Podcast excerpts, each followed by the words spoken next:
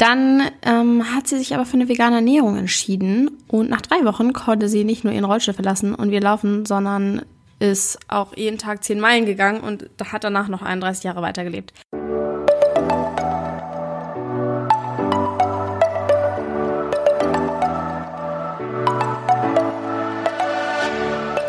Moin und herzlich willkommen zu einer neuen Folge des Eat Pussy Not Animals Podcast, der Podcast, der dir den Einstieg in die vegane Ernährung erleichtern soll.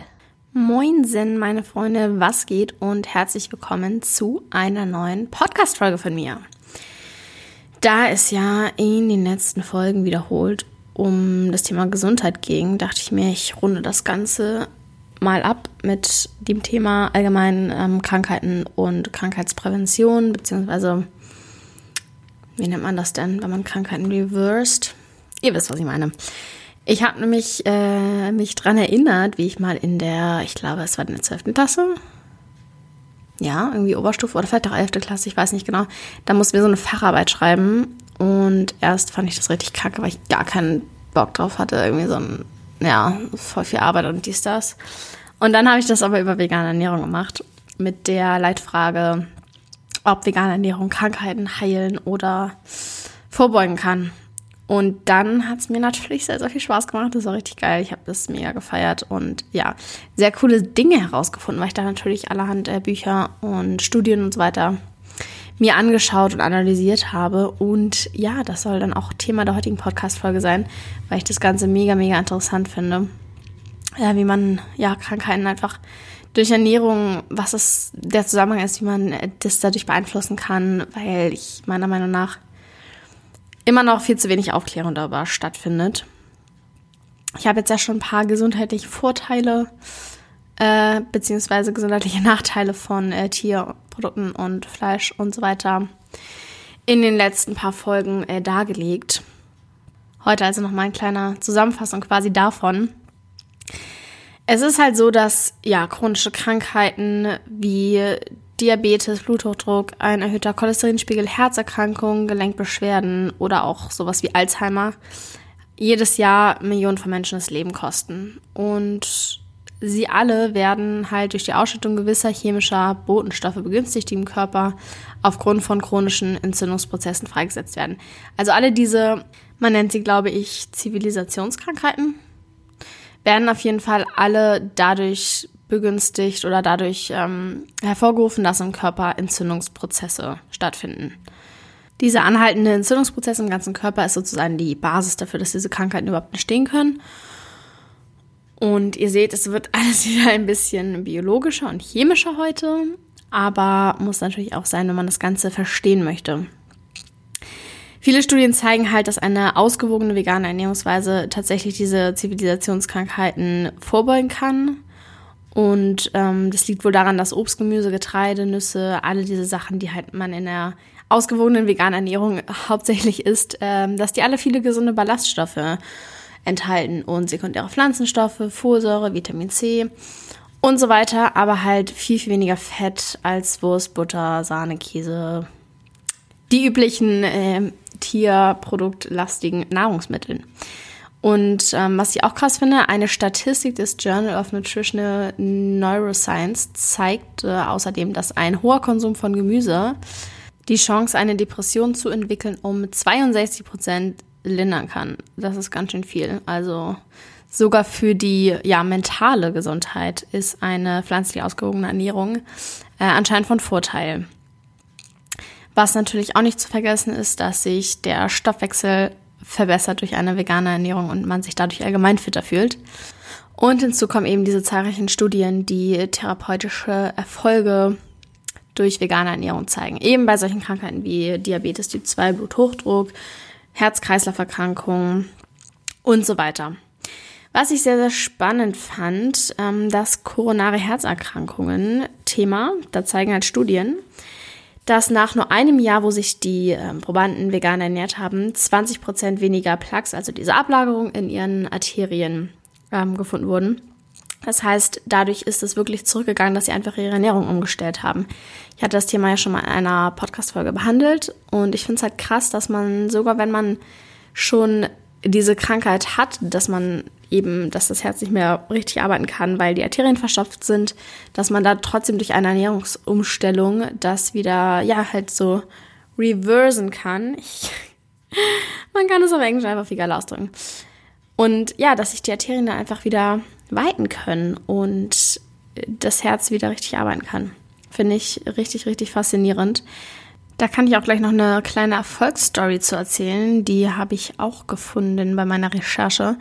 Und zwar Dr. Greger, das ist ein führender Spezialist in der Auswertung wissenschaftlicher Studien. Also der Dude kennt sich richtig gut aus. Seine Großmutter, die hatte mit 65 Jahren eine koronare Herzkrankheit im Endstadium. Er konnte halt nicht mal mehr laufen und die Ärzte haben sie halt dann aus der Klinik gelassen, damit sie zu Hause sterben konnte. Dies, das. Dann ähm, hat sie sich aber für eine vegane Ernährung entschieden und nach drei Wochen konnte sie nicht nur ihren Rollstuhl verlassen und wir laufen, sondern ist auch jeden Tag zehn Meilen gegangen und hat danach noch 31 Jahre weitergelebt. Finde ich einfach absolut geisteskrank. Natürlich kann ich jetzt nicht sagen, ob da wirklich die Großmutter dann wieder laufen konnte und so weiter. Das ähm, kann man natürlich nie wissen, wenn man nicht dabei war. Aber ich denke schon, dass man extrem viel durch seine Ernährung wieder in seinem Körper richtigstellen und heilen kann. Und es gibt extrem viele solcher Erfolgsstories ähm, zu lesen, zu hören. Deswegen ist das für mich nur wieder ein weiterer Beweis, wie gesund eine volle, wertige, ausgewogene pflanzliche Ernährung für unseren Körper ist. So, auch bezüglich Diabetes gibt es da einige äh, interessante Studien durchgeführt wurden. Einmal äh, eine Studie, ich glaube vor 20 Jahren ungefähr wurde sie durchgeführt, mit 21 Diabetikern, die schon seit über 10 Jahren krank waren. Und ähm, die haben auch eine vegane Ernährung praktiziert, wodurch dann die diabetische Neuropathie gestoppt und zurückgebildet wurde. Das sind, ist eine Nervenkrankheit, die durch Diabetes entsteht und ja, starke Schmerzen verursacht. 17 dieser 21 äh, Probanden hatten danach keine Schmerzen mehr und einen besseren Blutzuckerwert und einen besseren Insulinspiegel.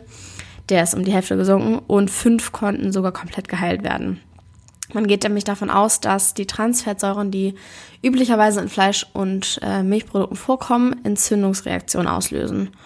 Und durch die pflanzliche Ernährung ist eben auch eine Verbesserung des arteriellen Blutflusses äh, gewährleistet, wodurch halt die Gefäße frei sind, die Zellen können wieder atmen. Und eine Sache, die ich auch gerne noch mit euch teilen möchte, weil ich die krass spannend finde, ist äh, die Alzheimer-Sache. Alzheimer ist nämlich im Endeffekt auch nichts anderes als arteriosklerotische Veränderungen in den Arterien des Gehirns. Äh, ich hoffe, ich spreche das richtig aus. Man denkt bei Arteriosklerose immer mehr so ans Herz, an halt verengte Arterien, die zum Herzen führen. Aber tatsächlich betrifft das den gesamten Organismus. Das heißt, Alzheimer kann man sich so vorstellen wie eine, nicht eine Herzattacke, sondern eine Gedächtnisattacke. Dass eben das Gehirn nicht mehr richtig durchblutet wird. Und auch das kann eben durch eine pflanzliche Ernährung deutlich verbessert werden. Was ich richtig, richtig krass an der ganzen Sache finde, ist, dass das Ganze eigentlich nur auf eine Sache zurückgeht. Ich habe einen ähm, Arzt entdeckt, Dr. Probst, der wurde mir letztens von einem Bekannten, ja, der hat mich, der hat mir ein Video von ihm geschickt, da habe ich mir den mal ein bisschen angeschaut. Sehr, sehr krasser Mann auf jeden Fall.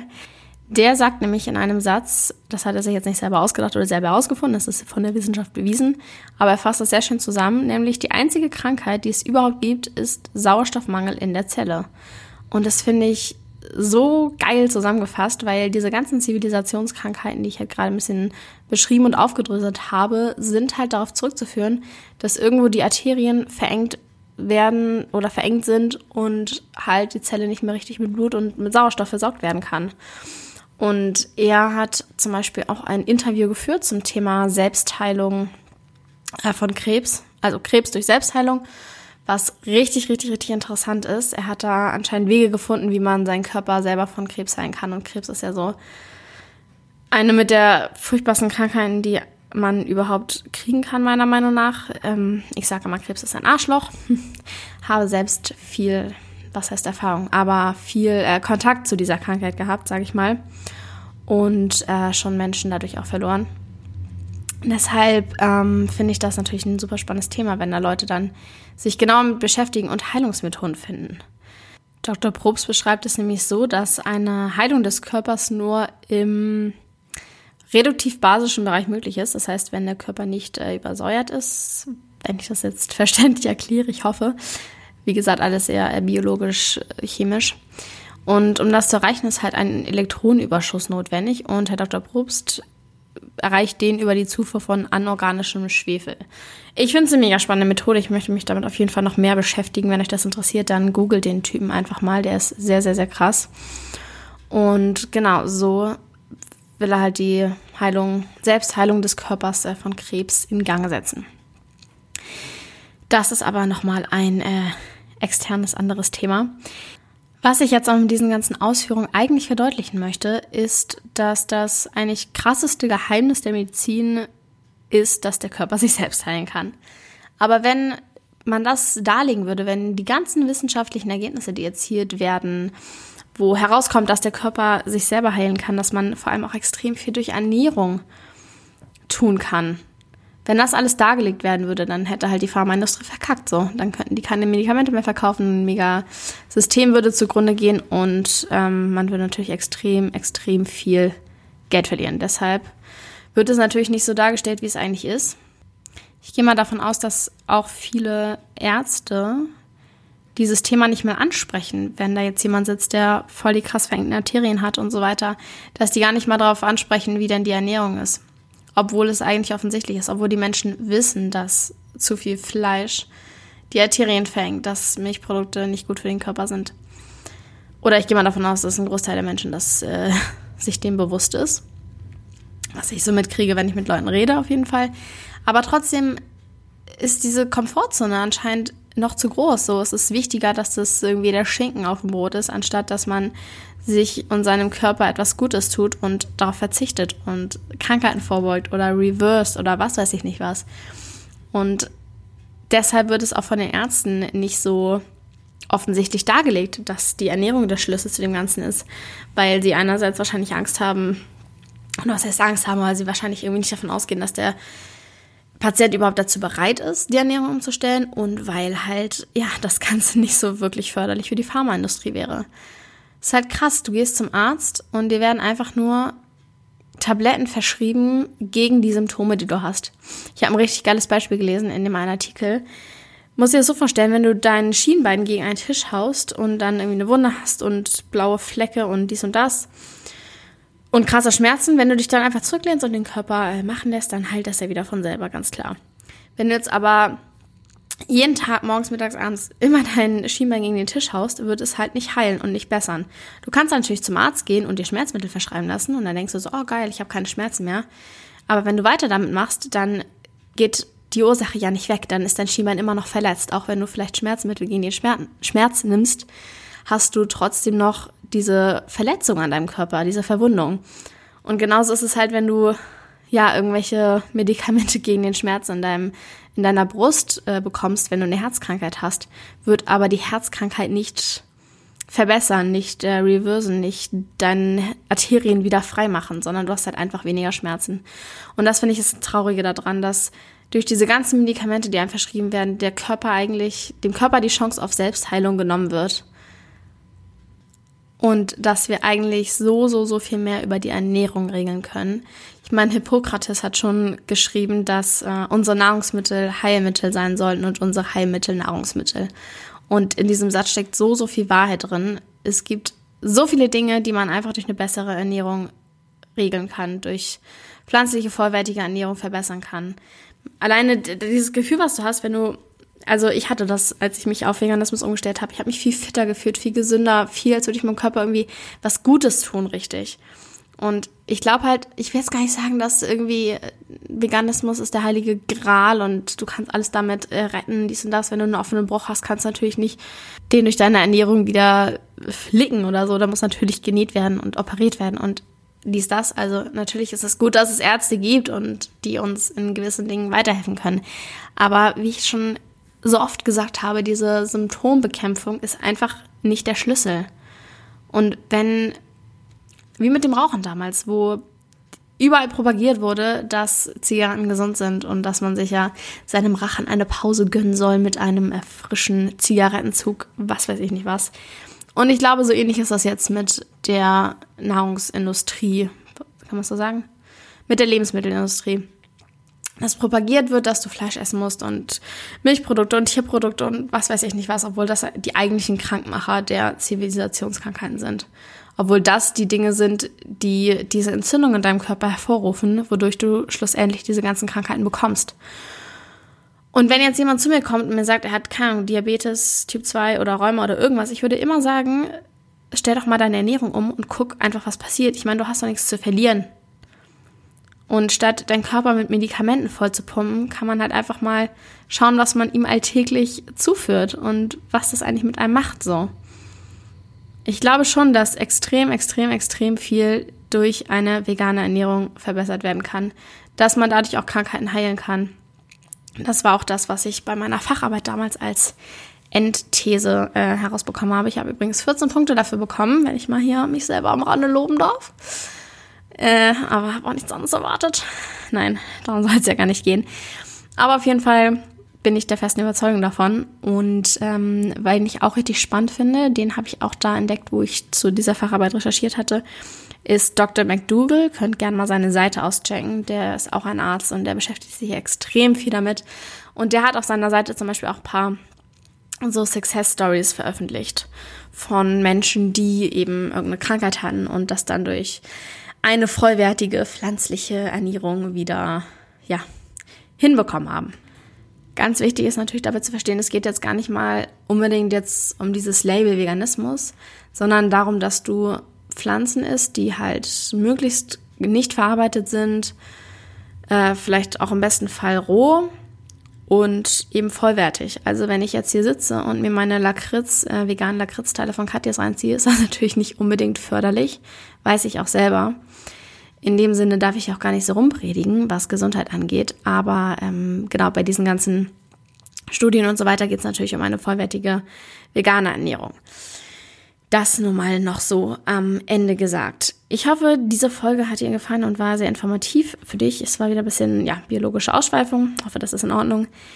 Ich finde es auf jeden Fall krass, was für eine Macht Ernährung hat. Wenn dich das ganze Thema noch weiter interessiert, kann ich dir auch die Studien, äh, Quatsch, die Dokumentation What the Health und Forks Over Nice empfehlen. Die gibt es auf Netflix. Gerne mal anschauen. Das war's von mir für heute. Vielen Dank fürs Zuhören. Gib mir gerne Feedback auf Instagram und über eine Bewertung im iTunes Store freue ich mich natürlich auch. Ich wünsche dir noch einen wunderschönen Abend oder gute Nacht oder guten Morgen, whatever. Wir hören uns beim nächsten Mal. Ciao.